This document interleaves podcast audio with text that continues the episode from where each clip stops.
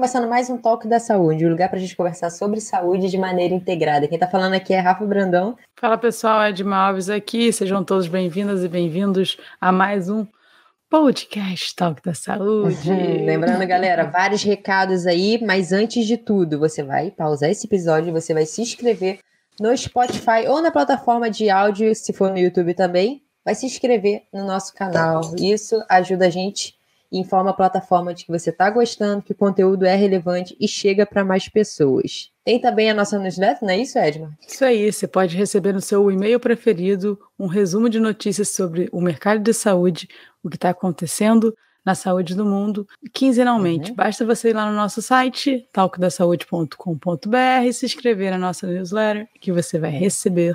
De maneira resumida. Simples, acessível, como você já conhece aqui no Talco da Saúde. Por falar nisso, Rafa Brandão, vamos trazer mais um assunto inédito aqui, né? Na verdade, a gente tem falado bastante sobre saúde mental, mas nessa perspectiva é inédito e a gente vai aprender muito aqui hoje. vamos trazer essa pauta tem, tem um nome que é psicossomático, Rafa, que eu até me interesso, assim, mas quero saber mais sobre isso. E aí eu vou ser bem curiosa, vou aproveitar. Legal. e vou perguntar bastante. Então. Quem é a nossa Rafa, convidada, gente? Não, Rafa, essa eu vou deixar para você, porque ela. Você merece falar essa apresentação, Rafa. Eu já esqueci. É Vanessa Jacu? Jack... Vanessa Crisóstomo Jacu. Jacu. Não, é. Crisóstomo nem, nem tento. falou certinho, falou Foi? certinho. Vanessa, seja muito bem-vinda ao Toque da obrigada, Saúde. Muito obrigada. muito obrigada. por você estar aqui com a gente, ensinando bastante. A gente já tem muita dúvida sobre esse assunto. Já vou logo Vamos lá, tá? convite sensacional, né? Ampliar o, o conhecimento. É verdade, o seu currículo é enorme. Então, por favor, fale pra gente o que, que a gente precisa saber, quem é a Vanessa e como é que esse conhecimento sobre psicossomática entrou na sua vida. Olha, eu não vou falar curricularmente, não, porque tá né, eu não vou fazer uma lista de ah, universidades e, e títulos, isso não me, não me resume, gente. Eu sou uma pessoa singular, mas ao mesmo tempo eu sou um coletivo, eu sou aquela pessoa que sempre cresceu observando os meios e tentando fazer algo onde havia necessidade. E eu sou voltada para o outro o tempo todo, eu sou filha e mãe, profissional e, e estudante, professora, eterna colecionadora de boas risadas, eu sou amante da lua, eu adoro um sol, sou carioca, é, viajante do mundo, cidadã do mundo também, e sou filha de um cirurgião, né, que me deixa um legado muito grande e uma grande equação também, porque esse cirurgião, na verdade, eu não cresci com ele, era um cara extremamente humanizado, é falado até hoje como médico e cirurgião, mas eu não cresci com esse pai porque ele se foi. Então, nessa, nesse legado e nessa equação é que eu me perdi e me encontrei nesse caminho para justamente é, entender o que, que eu faria com a minha prática e com a minha carreira e com a minha vida e como é que eu ia desenvolver tantas coisas que eu sabia que potencialmente já estavam em mim. Quando eu falo de legado, eu falo de sangue mesmo, gente, de tá tá no coração, veio, veio de alma para alma. E a psicossomática é essa junção, esse todo, né? É, a interação, é, ela justamente não me permite ficar reduzida. A psicossomática é uma área que ela é uma interface entre a medicina e a psicologia, mas que engloba todas as outras especialidades, né? Então, é como eu te falei, eu não podia ser uma pessoa só, não podia ser uma coisa só. Eu aprendi a ficar entre legado e equação, ficar entre medicina e, e corpo e mente. Então, é, é, a psicossomática como a ciência do bem-estar, interdisciplinar, múltipla, vários links relacionados, a gente estuda muito, né? O foco é sempre nos estudos sobre as condições orgânicas e o tipo de impacto que acontece no campo uh, orgânico da pessoa e o que está acontecendo ali com qualidade de vida e bem-estar dela, e a gente vai investigando. Então, a gente estuda gastroenterologia, dermatologia, pediatria, psiquiatria, farmacologia, neurologia, angiologia. A gente estuda a psiconeuroendócrino, imunologia, a gente estuda uh, trato geniturinário, imunologia, moléculas, a gente estuda tudo. Então, é ver o ser de uma forma total, justamente porque nós não somos partes separadas, né, por meio dessa transdução, os sistemas são sempre interligados e a gente acaba sendo conectado com sinais e sintomas dentro de saúde ou adoecimento. Por isso que a psicossomática me, me chama, né? Ela, eu olhei para isso tudo e falei, caramba, essa junção de tudo é muito legal. E eu sou essa junção de tudo também. Então, é isso. A, a psicossomática, ela está ligada, então, a um tratamento, ou não, nada a ver? A, a psico, psicossomática é uma área, um campo né, científico é, de interface entre a medicina e a saúde mental. Então, uhum. Então, ela fica, porque soma é corpo, e uhum. psique é mente. Então, ela fica nessa interface, passeando uhum. por todas as especialidades. Então, assim, uhum. Vanessa, exatamente o que, que você faz? Eu trato pessoas com N sintomatologias, com N queixas e N condições orgânicas, psíquicas, que podem ou não ter evidências clínicas já rastreadas e comprovadas, mas que estão em sofrimento. Então, muitas vezes, uma, uma situação recorrente, persistente, que está ali, é, as pessoas buscando né, por auxílio e os colegas acabam que rastreiam aqui ali, não acham nada, aí me, me referenciam, Vanessa, pega aí, vamos nessa, vamos dar uma olhada no que está acontecendo, e aí você vai nessa costura total, passeando por diversas áreas, bagagens existenciais, percurso prévio da pessoa, e vai compreendendo, né, onde ela está inserida, tudo que ela está vivendo, justamente para você fazer esse, esse achado, esse apanhado de, de fatores que pode estar tá adoecendo esse indivíduo. E dentro dessa interseção, existe alguma hierarquia? Vocês acreditam que um tem mais influência no outro? Uh, ou é, eles se retroalimentam de uma maneira equilibrada? É, somos compostos, né? A gente não tem uma parte que represente mais ou menos. Nós somos essa junção de todos os sistemas. Então, a psicossomática ela se pauta justamente por isso, porque é, são todos esses sistemas de forma integrada. É, como eu disse para vocês, a gente passeia cardiologia, gastro, endócrino, pediatria, ortopedia, a gente passeia por todos os campos e todos os saberes, justamente para você poder tratar cuidados paliativos, onco, para você tratar a pessoa, seja lá é, pelo que ela estiver acometida, dentro dessa singularidade que também é múltipla da psicossomática. Eu acho muito interessante. Eu sigo é, um canal no Instagram, como chama isso, gente? Um, uma conta no Instagram. Uma conta, conta. uma conta. É.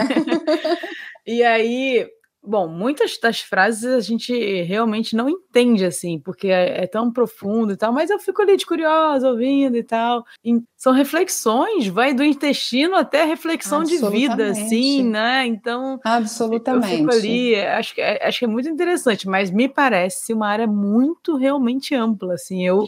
É uma área de múltipla abrangência, é, né? Você falou uma coisa de intestino. É, desculpe até interromper, mas ah, a, a, gente tem uma situação que chama guts, brain and emotions. Então, intestino, cérebro e emoções. A gente tem uma conexão direta nessa tríade que muitas questões na saúde mental estão ligadas a questões intestinais, né? Por um não funcionamento, por acometimentos um pouco mais sérios, mais severos. Pessoas que tiveram um câncer intestinal, por exemplo, fizeram uma ressecção de alguns centímetros do seu intestino passam a apresentar um quadro posterior na saúde mental e a gente vai nessa investigação. É muito legal. Eu gosto muito da psicossomática porque ela não, não tem limites, não tem fronteiras. Então, é uma especialidade de fato muito ampla, que vê um ser total, não vê um ser em partes. Mas a gente tem aqui um, um limite de tempo, entre aspas, e como a Rafa mesmo falou, se a gente for te explorar em tudo todos os aspectos, a gente não vai terminar nunca. Três dias Bora depois, não. a gente é, aqui. É isso aí. A gente vai ter que fazer outros. A gente vai começar falando de um do seu projeto. E a gente vai encaminhando nossa conversa, as dúvidas vão vindo, vai batendo.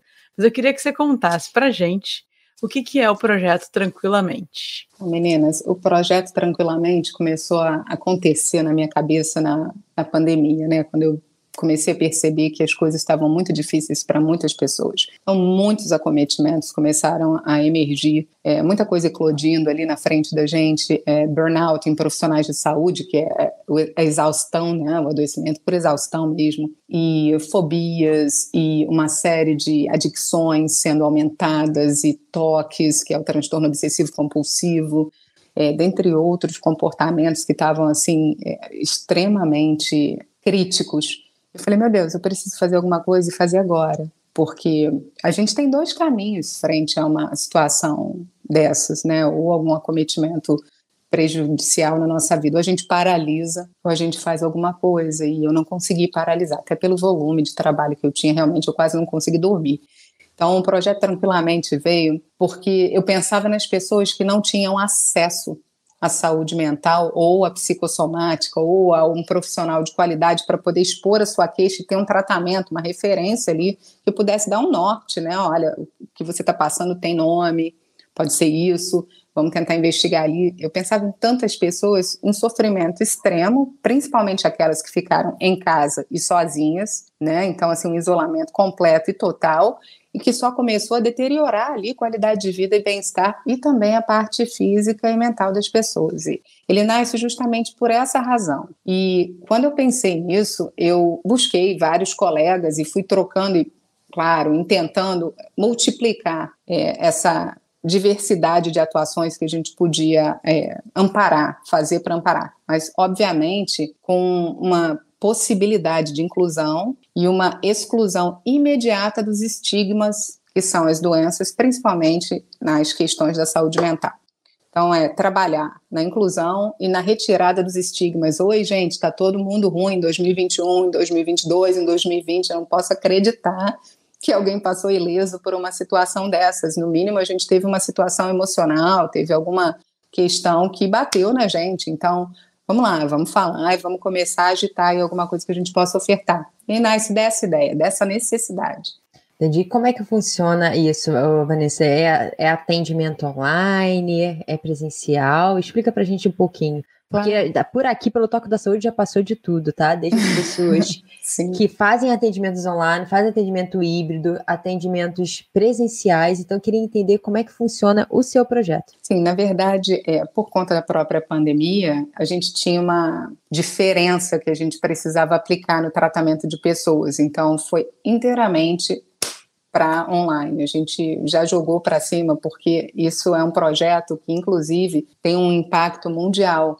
Eu não atendo pacientes somente no Brasil, até pelas minhas formações e também por viver entre lá e cá, mas é, muita gente se beneficia hoje na Ásia, na Europa, em outros países do próprio projeto, porque não, não aconteceu só no Brasil. A gente passou por uma pandemia mundial, estamos passando, desculpa, sequer temos uma endemia nesse ponto, mas é, se a gente parar para pensar como você atinge uma população sem um risco de contaminação, sem uma exposição que não pode ser feita, então vamos logo no, no que dá para fazer. Não adiantaria eu abrir portas e restringir público se o que eu queria justamente era acolher e incluir. Então, joga para a nuvem, joga para cima e vamos embora. E como você viu essa atuação? É, o, o a sua ideia inicial de inclusão, ela foi de fato concretizada? Vocês conseguiram ajudar mais bastante gente? As pessoas é, já se desbloquearam para falar disso depois desses anos aí difíceis? Olha, meninas, muito. É, as coisas, os resultados, eles falam por si só, né? A gente chegar numa situação de criticidade, de severidade na vida de alguém, mesmo que aqui, e você podendo fazer algo e principalmente dentro de diagnósticos, eu trabalho com médicos em outros países e falando e referenciando, e solicitando e pedindo uma atuação imediata, e você podendo ter uma medicação que dê um suporte tudo com os colegas daqui ou com os de lá, faz a diferença porque eu tinha pessoas no limite da própria vida, né? Então eu tinha pessoas com criticidade altíssima. A gente tem aqui no Brasil o CVV, é o Centro de Valorização da Vida, que faz um excelente trabalho, mas não é como o nosso trabalho. Né? Tem outros profissionais que fazem também, mas não, talvez tenham essa, esse limitante na atuação. E o nosso projeto é justamente isso, não temos limitações. As barreiras e as fronteiras, elas são abertas, amplas, porque a gente começou, eu comecei a me mexer com muita gente que estudou fora comigo, e, e aí eu fui abrindo. Então, dentro da, do Brasil, muitos amigos, claro, todos estão aí para apoiar, e fora também. Então, acho que o que a gente teve de resultado foi é, busca, procura, inclusão, é, muito acolhimento, porque somos pessoas, né, e de forma humanizada acolhemos pessoas, não somos nada mais do que isso. E essa possibilidade de trazer o sofrimento, é engraçado, Cicely Saunders, que é uma, uma grande profissional de saúde, foi deixou um legado muito grande na área de cuidados paliativos, ela dizia uma coisa que só há um sofrimento assim intolerável quando ninguém cuida dele. E eu me baseei nisso na época de pandemia. Eu me lembrei muito dela, eu coloquei isso na minha frente, eu falei, é agora, né? Senão não somos o que juramos. E para mim a palavra tem, tem muito poder. Quando você realmente jura alguma coisa, você bota a sua palavra, ele está empenhado a fazer isso. Então, as portas estando abertas, o acolhimento sendo colocado aí em, né, em oferta, as pessoas vêm, com certeza vêm, e só divulgam, a coisa voa. Hum, que legal. A gente está entrando num momento, assim como a pandemia fez a gente refletir e olhar para a saúde, a importância da saúde mental, né? Muitos preconceitos Exato. foram esquecidos. Mas a gente também está entrando, Vanessa, no momento onde as pessoas estão precisando é, olhar para as causas que não eram olhadas, tá? Isso é, a gente está falando também sobre a inclusão de outros, outras pessoas que não só questões sociais, tá? Elas não se sentiam incluídas, por exemplo, em tratamentos de saúde. Absolutamente, absolutamente. Como é que, você, como é que esse projeto ele olha para isso? Como é que você faz isso na prática? Existe realmente uma necessidade ou é a minha bolha e eu tô acabo que estou vendo isso?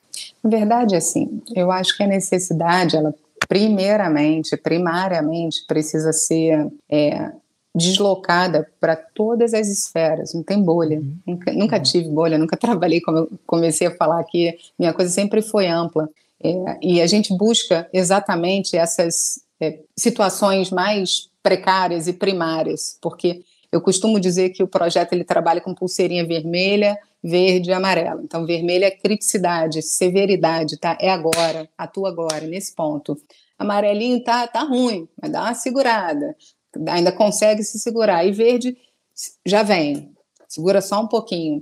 Então, a gente foi detectando diversas esferas, diversas é, situações dessas pessoas e fomos entrando em contato para a gente poder justamente movimentar. Obviamente, os recursos eles vêm a partir de doações, eles vêm a partir de, de incentivo de pessoas que podem, de instituições, de, de parcerias que podem estar estabelecidas conosco, mas muitas vezes a, a pessoa, a gente sabe que um terço da população não tem como custear um tratamento de qualidade.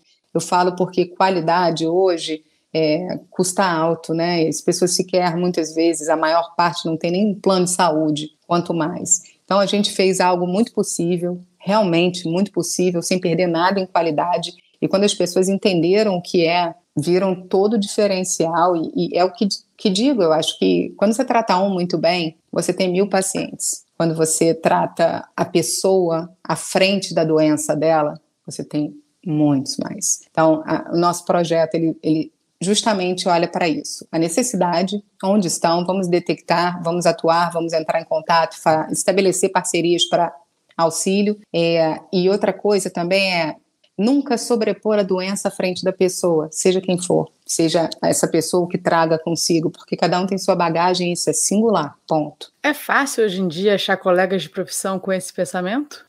Fácil é uma palavra muito forte, né? Mas eu tenho vários, eu tenho pessoas muito do bem comigo. É, eu acredito muito nisso. A gente faz um trabalho é, na Santa Casa de São Paulo, a divisão, o departamento de psicossomática, que é, é todo coordenado pelo doutor, professor doutor Arthur Zular, que é nosso coordenador e é pessoa excelente, faz parte da Associação Brasileira de Medicina Psicossomática, eu sou parte do corpo de diretoria também. Então, ele faz um trabalho ótimo e ele desempenha isso de forma para os residentes, para, para as pessoas profissionais se especializando em residência e é gratuito. Então, quando eu vejo isso acontecendo dentro da Santa Casa de São Paulo, com muita qualidade, gente, estou falando com muitos especialistas juntos para um paciente aos sábados, domingos. Então a gente depois ligando, controlando, sabendo como é que está a família, como é que isso, eu aprendo ali como é que isso tudo poderia se mexer. Então, sim, eu tenho muitos, muitos contatos que, que vieram e se colocaram à disposição para justamente a gente fazer essa rede de apoio diferenciada aqui. As coisas, as coisas vão bem. Fácil não é. Fácil foi forte. É, mas é, é impressionante. Depois a gente já tinha bastante é, pensamento mais amplo sobre saúde, tanto que nós somos profissionais de movimento, de educação física, mas sempre Sim. pensamos de maneira mais ampla. Mas depois que a gente começou a fazer o talk, é impressionante o quanto tem chegado esse, esse tipo profissional perto da gente. Muito né?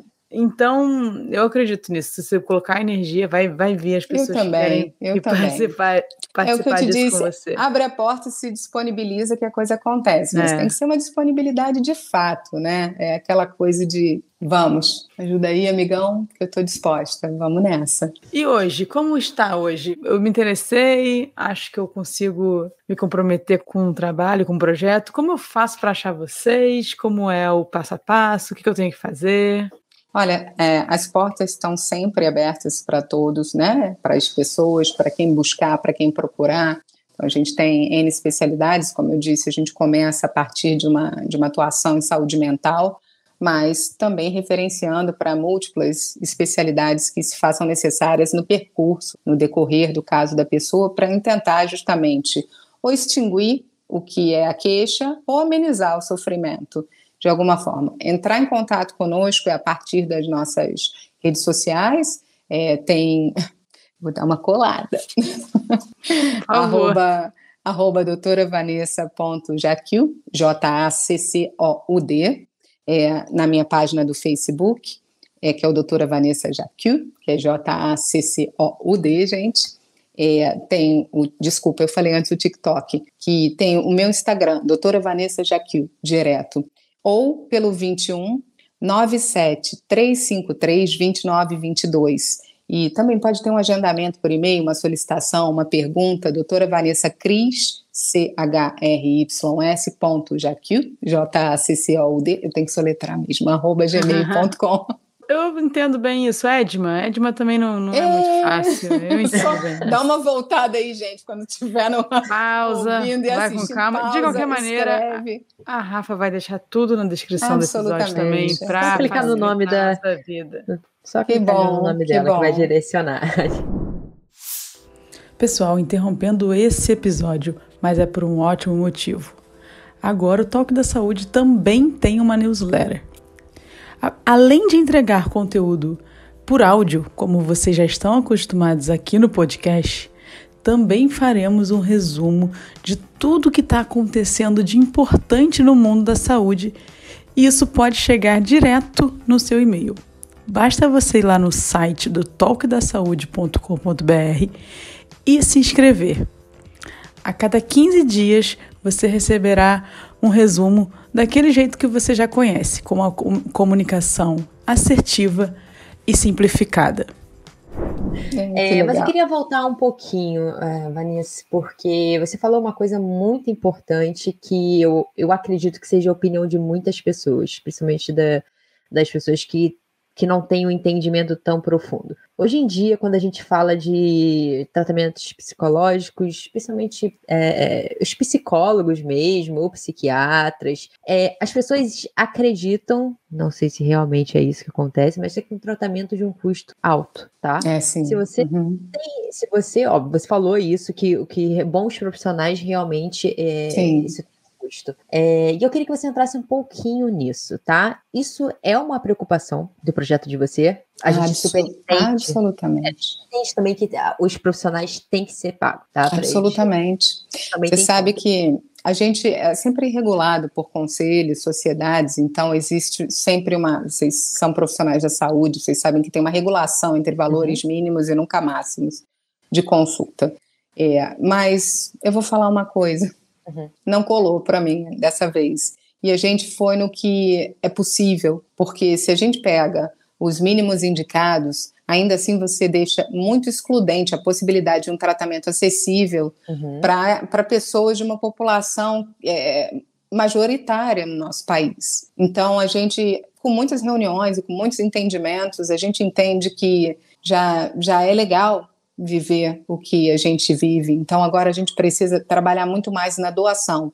O que a gente fez foi colocar um custo mínimo de funcionamento do próprio projeto. Então, por isso que eu falo, é, é claro que a regulação não me permite falar de valores, mas são valores muito possíveis. E justamente Quando a gente tem um, dois, três pacientes que falam, é, mas eu não tenho nenhuma condição, aí a gente busca, de alguma maneira, parcerias, a gente coloca on hold, a gente, uh, a gente coloca numa, numa listagem de espera para pedir um patrocínio, para solicitar e a gente vai atrás. Mas a gente não deixa ninguém de fora, principalmente uma pessoa com pulseirinha vermelha, como eu disse. Porque, sim, eu acho que quando você pode ofertar algo, ainda que você não possa aquele todo, mas você fala, eu posso tanto. Você está sendo honesto, está sendo digno de dizer, eu chego até aqui, até ali não consigo. Pode ser? E a gente vai nesses cálculos. A gente começa a falar, peraí, esse daqui vai aqui, esse daqui. E você? Você consegue isso daqui porque isso daqui já cobra isso daqui. A gente vai fazendo com que um ajude o outro. Então, na verdade, é uma grande rede de apoio. Mas, de novo, e reforçando, é extremamente possível. É, dá para segurar, sabe? Aquela coisa de eu vou eu vou estar tá uhum. tá na qualidade e eu posso segurar. Então, é, é, isso que a gente quis, oferecer de fato qualidade Legal. e acessibilidade, acesso. Legal. Aquele número que você falou é melhor mandar WhatsApp ou ligação? A gente tem um WhatsApp direto que funciona é, nos horários comerciais, de segunda uhum. a sexta, e muito generosa. A pessoa que atende do outro lado, sempre com muito treinamento, com muito acolhimento, porque quem trabalha comigo precisa ser muito legal, muito humanizado e gostar de gente. Então, vamos ser gente trabalhando com gente, atendendo gente. E quem procura já está crítico, então é legal você receber bem, né? Isso. Eu sempre digo que pelas redes sociais também, mas o número é ali é mais rápido, pode acontecer de forma mais facilitada, né? Eu não sei a criticidade de quem está procurando, então o número pode ser o caminho mais, mais rápido para esse atendimento, porque são uhum. muitos lugares, né? Então, são muitos olhares o tempo todo para não deixar ninguém de fora. E você acredita que. Você acredita não, mas é, bom, você acredita também, mas vou deixar como segunda pergunta. O que, que vocês mais receberam nesses últimos, desde que você criou? Mais luto, pessoas que perderam pessoas no Covid, ou mais é, por causa da questão econômica ficaram desamparadas? O que, que vocês mais curiosidade? E se você acredita que tem situações. Quando você percebe que é uma bandeira vermelha, é só quando fala de perder a vida? Ou tem algumas outras situações que também podem ser bandeiras vermelhas? Não, red flag é tá fazendo parte do mundo hoje em dia, né? A uhum, gente, a gente é. tem guerra, a gente Você falou tem pulseira coisas. vermelha, acabou que eu usei é. bandeira, porque na fisioterapia aí a gente acaba é usando no movimento bandeira é vermelha também, é. Não, na verdade, assim, é, eu não posso dizer o que é mais ou menos, mas tivemos de tudo, porque os acometimentos são totais, então, desde adicções, e, e as adicções te levam a uma deterioração de determinados órgãos e uma falência, uma criticidade em outras partes, que começam a ter sintomas em outros, então, é, de crianças, adolescentes, inclusive menores de idade, a gente tem uma restrição, porque só é, com realmente autorização parental dos guardiões legais, para a gente poder estar sempre respaldado juridicamente para tratamento, é assim que a lei prevê né, atendimento para pessoas menores de idade, mas não teve um mais ou menos, a gente teve muitos, a gente tem muitos acometimentos, e, e eu clinicamente também posso é, dizer que a experiência dentro de período de pandemia, ela, além de ter aumentado significativamente tudo que eu já vi nessa vida, trouxe adoecimentos comórbidos, com muitas comorbidades, então são doenças múltiplas associadas, com é, diagnósticos muito tricky e a gente ficava intrigado com essa, com essa coisa toda. Muitas vezes a gente falava, uau, o que, que é isso aqui? O que está acontecendo aqui? As próprias pessoas. Então, transtornos alimentares, fobias sociais, é, transtorno depressivo maior, muitos casos, é ideação, com ideações suicidas. Então, transtornos ansiosos com pânico, com outras sintomatologias, a gente, como eu disse, muitas adicções é, muitas, muitas questões que não refletem só a mente. E aí, com paralisações, é, eu tive uma situação assim muito curiosa, que foi de uma paralisação geral de, de movimento. Parou. E a gente entendeu. Literalmente o freezing, o freezing total. Freezing. Facial ou corpo inteiro? Corporal total. Caramba daqui para baixo. E a gente começou a, a, entender que aquilo ali era realmente uma situação mais egóica, defesa, ego, medo, do que de fato físico. Mas como você entende isso? Se você está remote, né? Se você está online, e aí mexe, levanta. Não, não faz, a pessoa não tem resposta. Você fala, pronto, agora danou-se, como é que eu vou fazer isso? E aí você vai entrando por outras áreas, por outros percursos, até você conseguir ajudar. Essa pessoa voltou a recuperar seus movimentos e ficou muito bem. Então, o que, que é um, um red flag, como você colocou? São as situações do, do humano, são as situações que que, quem sofre mais? Quem tem enxaqueca ou quem tem cólicas menstruais? Dor não se avalia assim, né? É. É, o sofrimento é do outro. A gente, a gente vai entendendo pela fala, pelo que está sendo colocado, exposto, e a gente vai acolhendo e abraçando. Mas quando escuta é, sobre ideações, construções do caminho de, de suicídio, tudo aí, a gente. Opa, opa, opa, peraí, para tudo. Quem está uhum. próximo me dá aí um contato, me dá três contatos e você aciona e e aí você vai fazendo uma rede de apoio e, e busca uhum. ali um, uma atuação imediata. Só por curiosidade, não sei se eu entendi. As adicções que você diz é, são vícios? São vícios, são ah, vícios. Sim. Então a gente tem alcoolismo, tabagismo e outras drogas, uh, fármacos, hipocondria, a gente absolutamente tudo, tudo mesmo. Então, muitas situações ansiosas, tricotilomania, que é uma situação que arranca o cabelinho é, por conta de ansiedade, tricotilofagia, arranca e come o cabelinho, uhum. isso gera uma bola de cabelo, porque cabelo não tem digestão, né? Então vai gerando uma bola de cabelo no estômago e a pessoa chega com dor de estômago, por exemplo. Estou sentindo muita dor e é uma dor recorrente, é uma dor que não passa, persistente, e aí você vai entendendo que a coisa toda começa na tricotilomania e termina no estômago depois da tricotilofagia. Então, é, são múltiplas situações, são muitas situações. É, uma, uma curiosidade, Vanessa, é, você são muitas questões. E assim, já me dá um desespero, primeiro, do quanto você precisa estudar para entender tudo isso.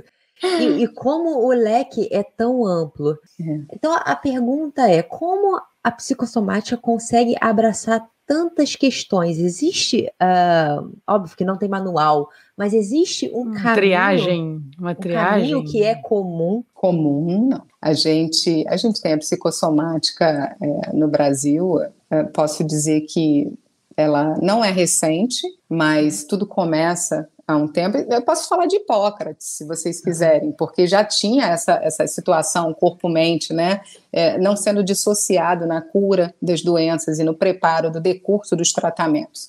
Mas a gente, vou citar um grande professor e uma pessoa fantástica, um, um médico, é, Abraham Exterman, que foi meu professor na Santa Casa de São Paulo, eu tive a honra de estudar com ele, ele falava muito sobre isso. Como a gente abraça tudo isso? Primeiro de tudo é com muita competência, e como você disse, eu durmo, tá, gente? Eu consigo ser mãe, esposa, namorada do meu marido, eu sou motociclista, a gente curte também, também tenho vida, adoro os meus filhos, a gente vive super feliz, adoro o Rio, mas é muito estudo. Não dá para parar porque as, as evidências, os casos clínicos e os estudos mundiais, eles impulsionam. Isso para mim é um grande prazer, porque tipo CSI, sabe? Aquela coisa de vou, vou pegar isso aí, vou entender isso aí, peraí que tá obscuro, uhum. mas a luz vem.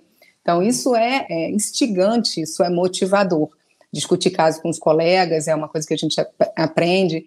E o, o Dr. Exterman, justamente, é, fala dessa pessoa que a gente precisa construir nos clínicos que somos, né? Então, o, o, clínico que se envolve com a pessoa, o clínico que chega perto, o clínico que ouve, que aprende a ouvir, que tem uma escuta ampla, aberta, que ele não simplesmente estaria aham, aham, aham, mas que ele sabe o que está sendo dito, que ele consiga pegar nas entrelinhas, de forma subliminar, o que está sendo dito e o que não está sendo dito, porque tem uma comunicação não verbal também, que a gente também considera.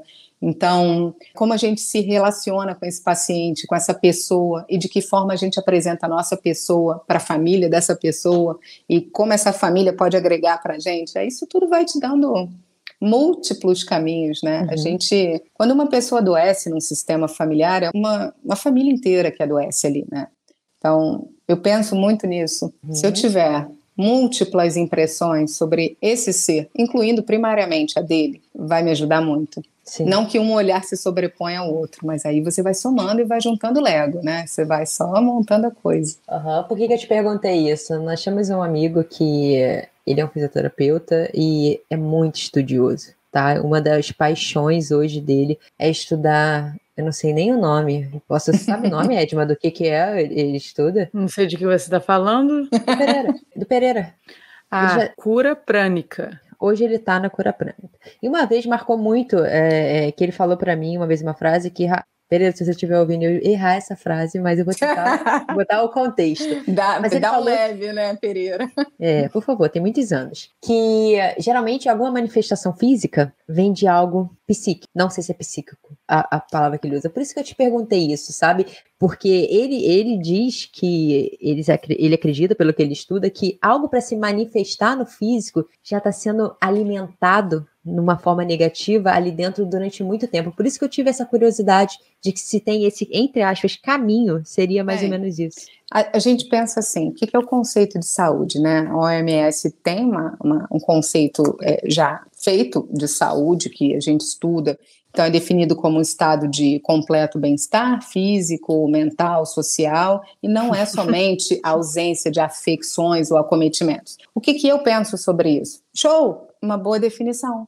É muito bom. Mas a, a pessoa ela é biopsico, sociocultural, espiritual. Então, o meio que eu estou, a família que eu estou inserida, o tipo de cuidados que tem comigo, o que eu falo, a minha bagagem pré-existencial, o que eu trago comigo, a minha infância, a minha história, o meu histórico, o meu agora, o meu futuro, a minha visão de futuro, a minha crença. Fé é uma palavra que a gente fala muito, gente, principalmente no último congresso é, de psiquiatria, direcionamento de espiritualidade dentro do conceito de saúde mental. Seja fé, bota fé no que você achar legal, bota fé, porque fé é uma energia que te move para frente. Então, é, é nesse conceito do Pereira que não é necessariamente dentro dessa do, do estudo dele, mas eu estou falando dentro da nossa área, que a gente aborda as doenças e os acometimentos do ser humano. Então, esse é o caminho. O caminho é o todo. Ficou facinho para a gente estudar. Porque, assim, o caminho um monte de, de, Não, de caminhos gente, é infinito isso, é impressionante. Exato. Como a gente Exato. falou no, a gente falou no início, a gente tem Pereira, estou contigo, viu?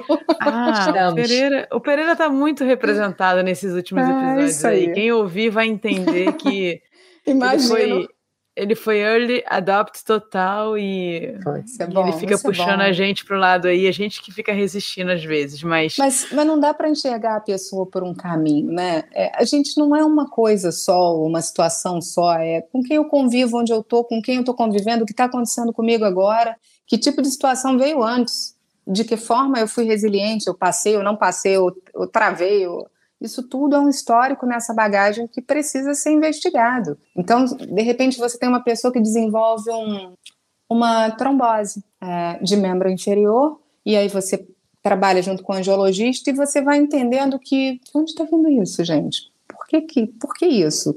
Se a gente está vindo de uma, de uma circulação, ok, se a gente está. O que, que, que houve aí? Você vai escutando. Você vai trazendo, ah, porque quando eu era criança, não sei o quê, porque tinha uma varanda, e aí eu não podia ir na varanda porque eu ia cair, então uma vez eu fui caindo e aí minha mãe me segurou pela perna e não sei o que, não sei o que lá, e quando você vai conectando, são situações múltiplas. Então existe uma coisa chamada mecanismos ocultos inconscientes, é, é uma das minhas cartas na manga, eu gosto muito de ir por aí, é, isso não não está por aí para se estudar não, gente. Isso é realmente algo que acho que deve ter uma luz aí do meu pai me ajudando, me, me guiando, porque nessa nessa situação dos conteúdos, é, dos mecanismos inconscientes que direcionam, você percebe que muitas vezes tem um imprinting, uma carimbada de uma situação em determinada fase da vida que só vai se apresentar lá na frente. Isso também é trauma, né? Eu tenho uh, o estudo de traumas simples e complexos por, pela Universidade de Harvard. Então, isso é muito, muito comum. Os traumas, eles, a não ser que sejam é, extremamente pesados, a pessoa entra em catatonia, uma situação muito crítica ali na hora, mas eles se revelam lá na frente, quando você já não tem mais energia sobressalente para fazer nada, e aí começa o simbólico, começa o corpo a falar, a cabeça a endoidar, e aí dá, dá crise. Aí a gente vai entender o que, que houve lá atrás. Então, por isso que é tudo junto. E em qual momento vai eclodir? Não sei, podia nem eclodir, podia uhum. ficar ali quietinho, mas aí dependendo do que você experiencia aqui há dois anos e situações com o marido, com a mãe do marido, com não sei o que, aí vai, é isso. Aí a gente vai nessa investigação aí, gente. A gente é muito complexo mesmo. Daí, Ser humano. Você falando sobre fé, eu me lembrei de uma matéria que eu escrevi para nossa newsletter sobre, não sei se fala assim, me perdoa o meu inglês, coping, ah. coping espiritual. É coping. É isso? Uhum. Uhum. Isso. E aí eles estavam falando que, dependendo de, quanto, de como a pessoa encara esse enfrentamento positivo ou negativo, interfere no desfecho dela. Absolutamente. Seja, se, ela, se ela encarar aquilo como uma punição, Absolutamente. Ah, eu, isso tem um desfecho pior, um prognóstico pior. Se ela encara isso como a fé dela como motivadora, eu vou vencer, como. E aí tem. Então, assim, é muita tem coisa. Tem pacientes que não melhoram, Edmo. A gente pode oferecer o, o state of the art, o up to date do tratamento e não melhoram. E eu vejo muito isso na oncologia, eu sou psico-oncologista titulada uhum. pela sociedade também, então, assim, tem, às vezes você tem protocolos clínicos para tratar o paciente e ele não faz resposta. E você fala, meu Deus do céu, o negócio está entrando, a gente está dando a medicação, não faz resposta. E está com prognóstico possível, positivo, uhum. e está indo para pior. O que é isso? Então, chama disponibilidade interna. Então, mecanismo de coping mesmo, né? Spiritually uhum. falando, que é como você está dizendo. Se a pessoa não botar fé que aquilo ali vai dar, se ela decretar é, dead end para mim, acabou, time's up.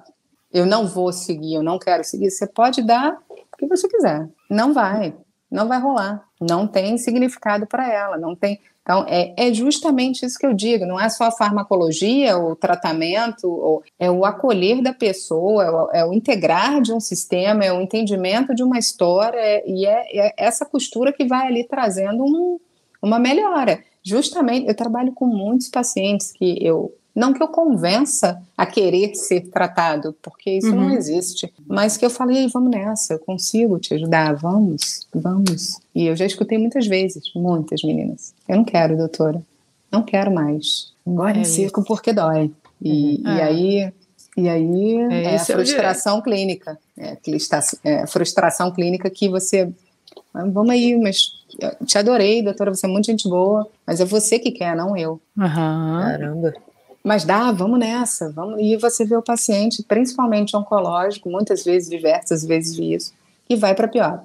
Eu vi um paciente oncológico há pouco tempo atrás, oncológico com uma depressão severa, consegui três consultas na quarta paciente, e, e ela já tinha decretado, eu não quero melhorar. Uhum. Com protocolos clínicos atuantes, up to date, assim, coisas muito boas sendo oferecidas, não faz resposta. Então, sim, a disponibilidade interna é um grande fator para melhora ou piora da condição da pessoa, independente da, da, vontade dos clínicos, né, dos práticos que estão ali, não é sobre não. mim.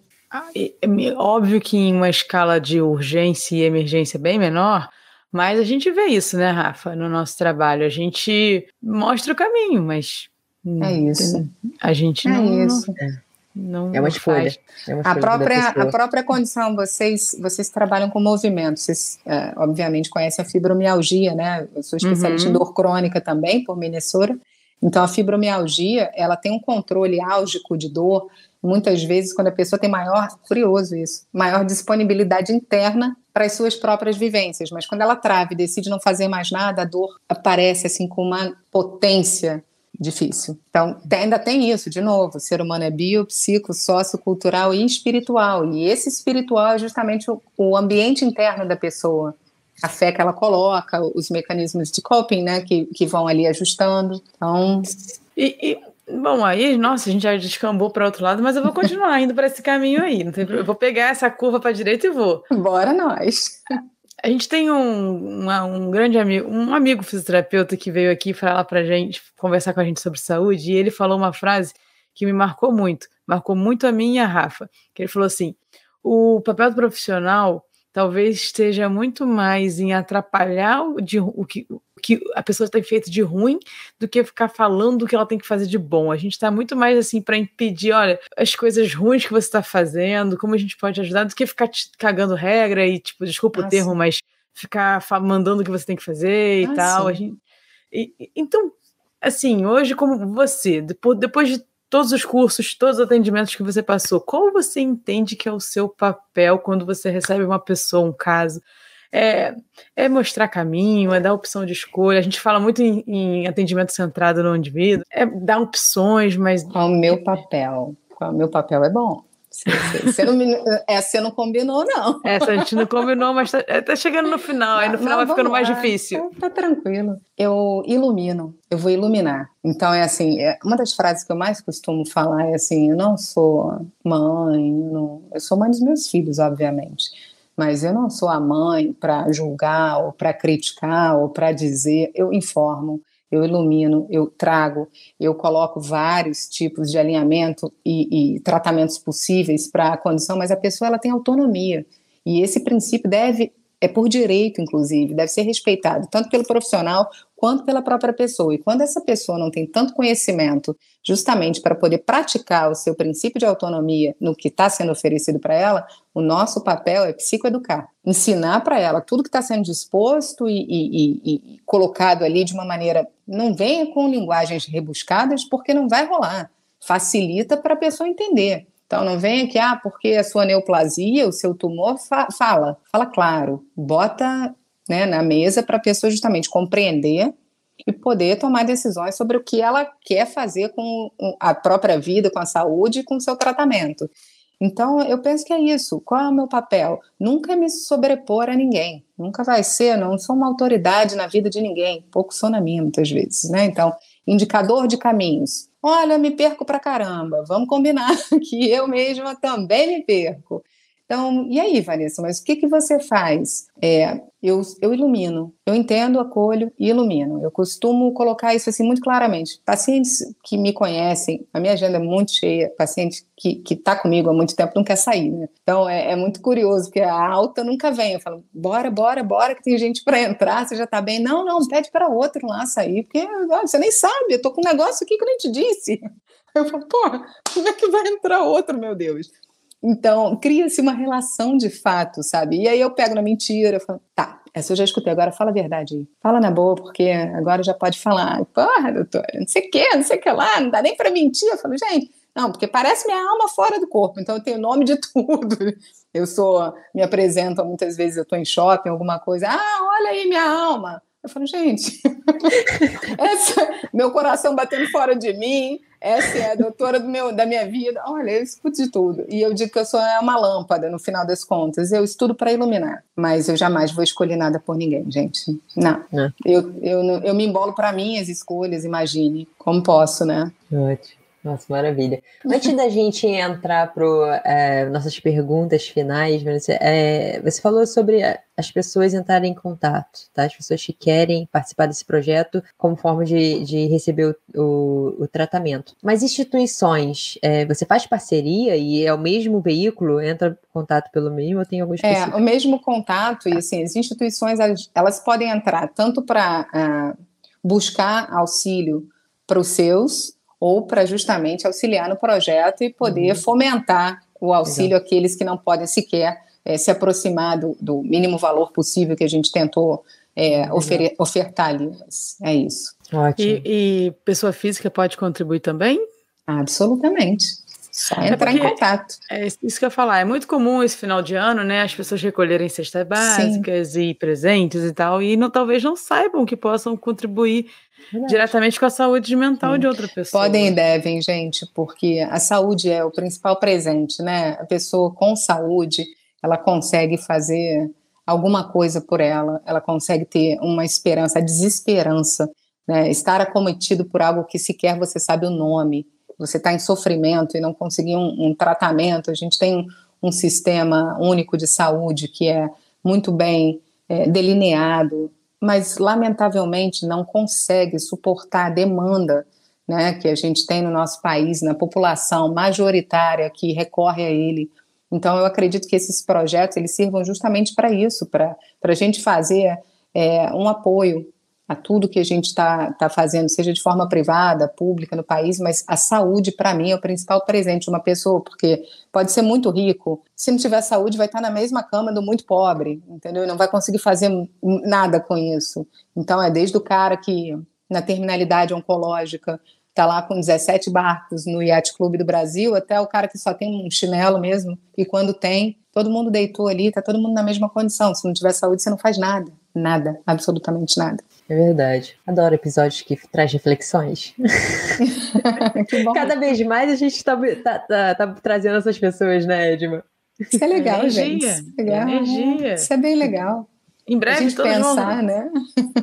Verdade. Quem sabe daqui a um tempo, hein, Rafa? 2023, todos se conheçam num evento presencial oh, imagina, do Top da Saúde. Isso é legal, hein? Que legal, Aí, que legal. Já vai, ó, já vai vibrando para a coisa acontecer. E aproveito e já me comprometo aqui também que eu e Rafa a gente vai criar alguma coisa para a gente é, hum. trazer fundos aí para Pô, que legal, gente. Que legal, maneiro. Certeza, certeza. Que legal, certeza. obrigada. Obrigada. Bora, Rafa, para as perguntas mais difíceis? As perguntas. É agora que são as perguntas. É, danou-se, danou-se. Agora vamos trazer toda a história grega, toda a história da Vanessa para a gente descobrir. Vanessa, o que é saúde para você?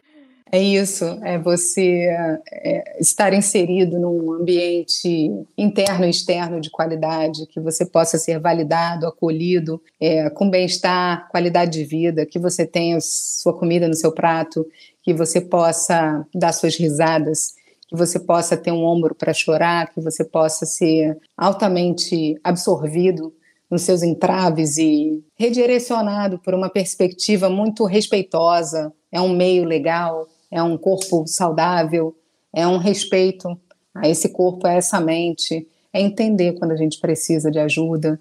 Saúde é isso, é, é um todo. E uma experiência inesquecível.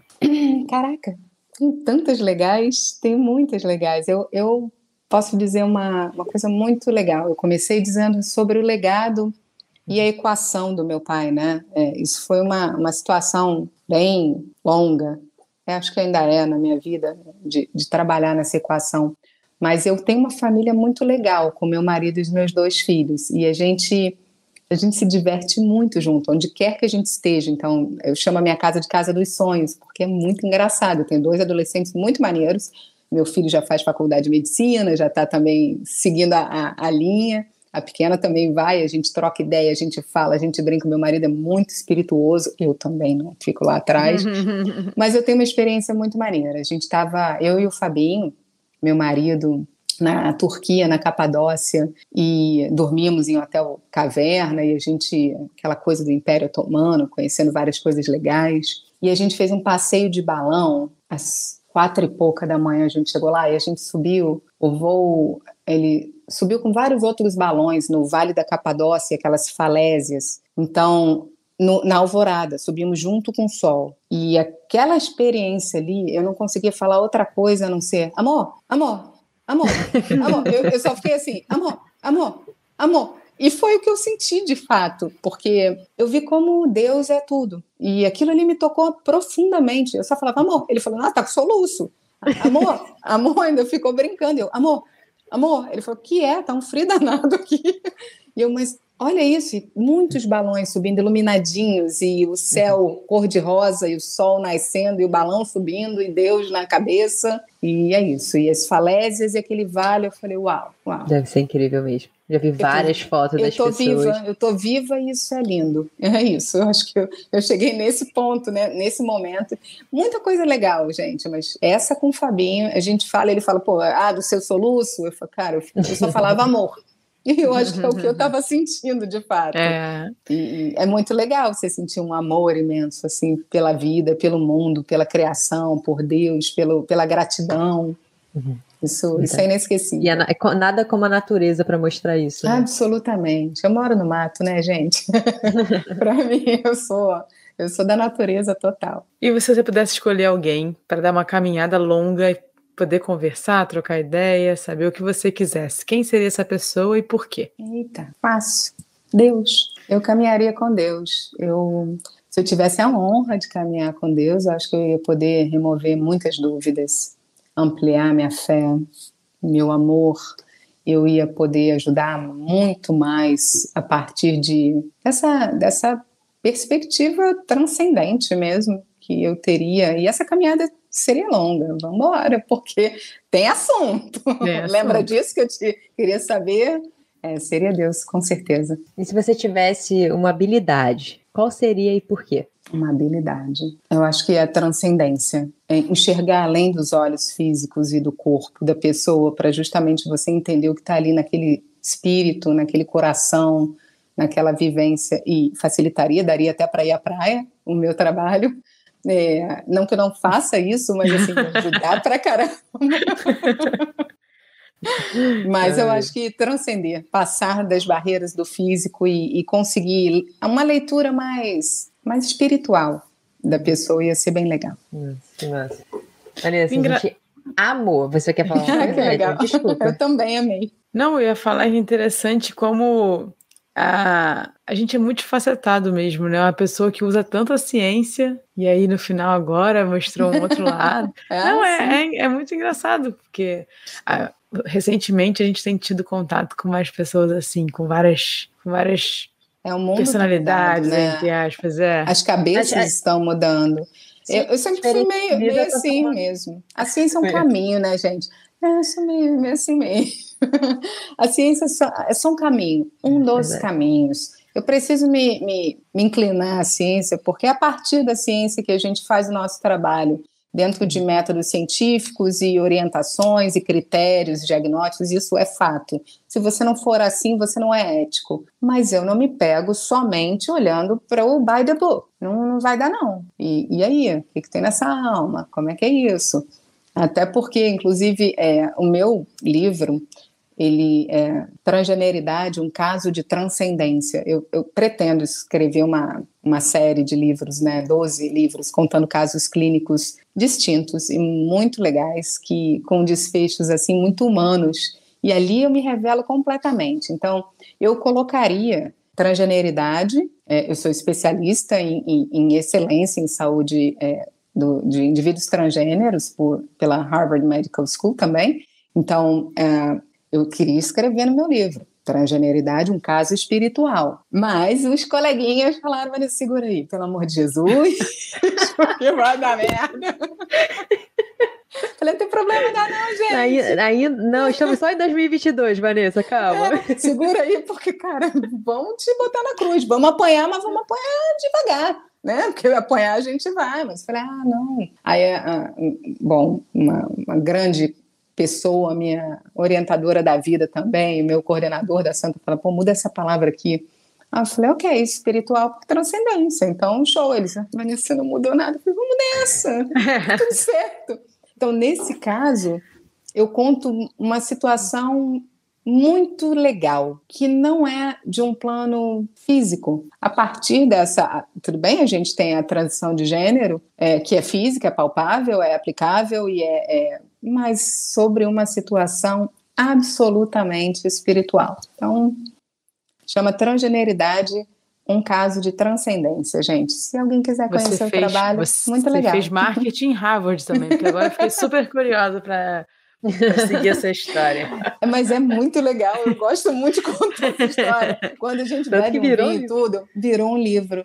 E os amigos falam isso, eles falam, você é uma contadora de, de causos, vai contar seus causos. Verdade. A e a psicossomática adora. é isso, gente, é, é, contar os causos com tudo isso e, e ver pessoas só indo bem na vida, isso é muito, muito legal, muito alegre, esse é amor, é. né? Se você puder lembrar a gente também onde é que a gente te encontra agora, é tanto, não sei se você está atendendo presencialmente, acho que sim, sim né? Sim. Falou que não tem vaga na agenda, mas já vai ter a lista de espera aí, por favor. É, existe uma lista circular. de espera, mas é, é o mesmo número, a minha assistente atende diretamente. O projeto eu não coloquei nas mãos de pessoas que não estão muito comigo.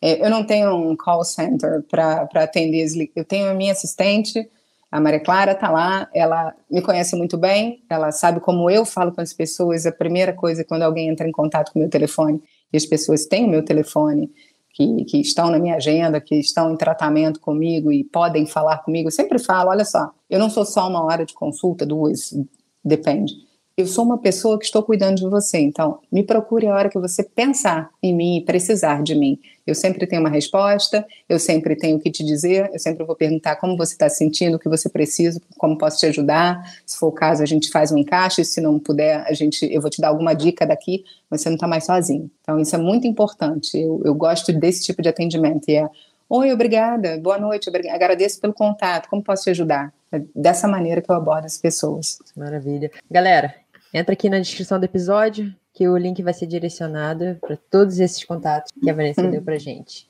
Obrigada, muito obrigada, adorei, gente. Muito, muito legal. Muito obrigada a, a você, Vanessa. A Muita agradece. saúde para a galera aí, tudo de muito bom. É, e se lembrem, né, que todo sofrimento só é insuportável quando ninguém cuida dele. Então, a gente tem um caminho, acho que o projeto Tranquilamente, ele está aberto para quem puder chegar. Como eu disse, a gente encontra meios, a gente busca parcerias, é, quem pode e é facilitado o acesso, mas a gente a, a intenção é acolher e cuidar, é isso. Pessoal, por favor, faça essa, essa, esse papo chegar em mais pessoas, por favor. Se você se vê como uma pessoa biopsico, social, cultural, espiritual, encaminhe para quem você também considera que é e a gente espalha a mensagem. Valeu, até daqui a 15 dias. Um beijo para quem. Obrigada Valeu, quem chegou obrigada, até aqui. gente. Obrigada. Um beijo.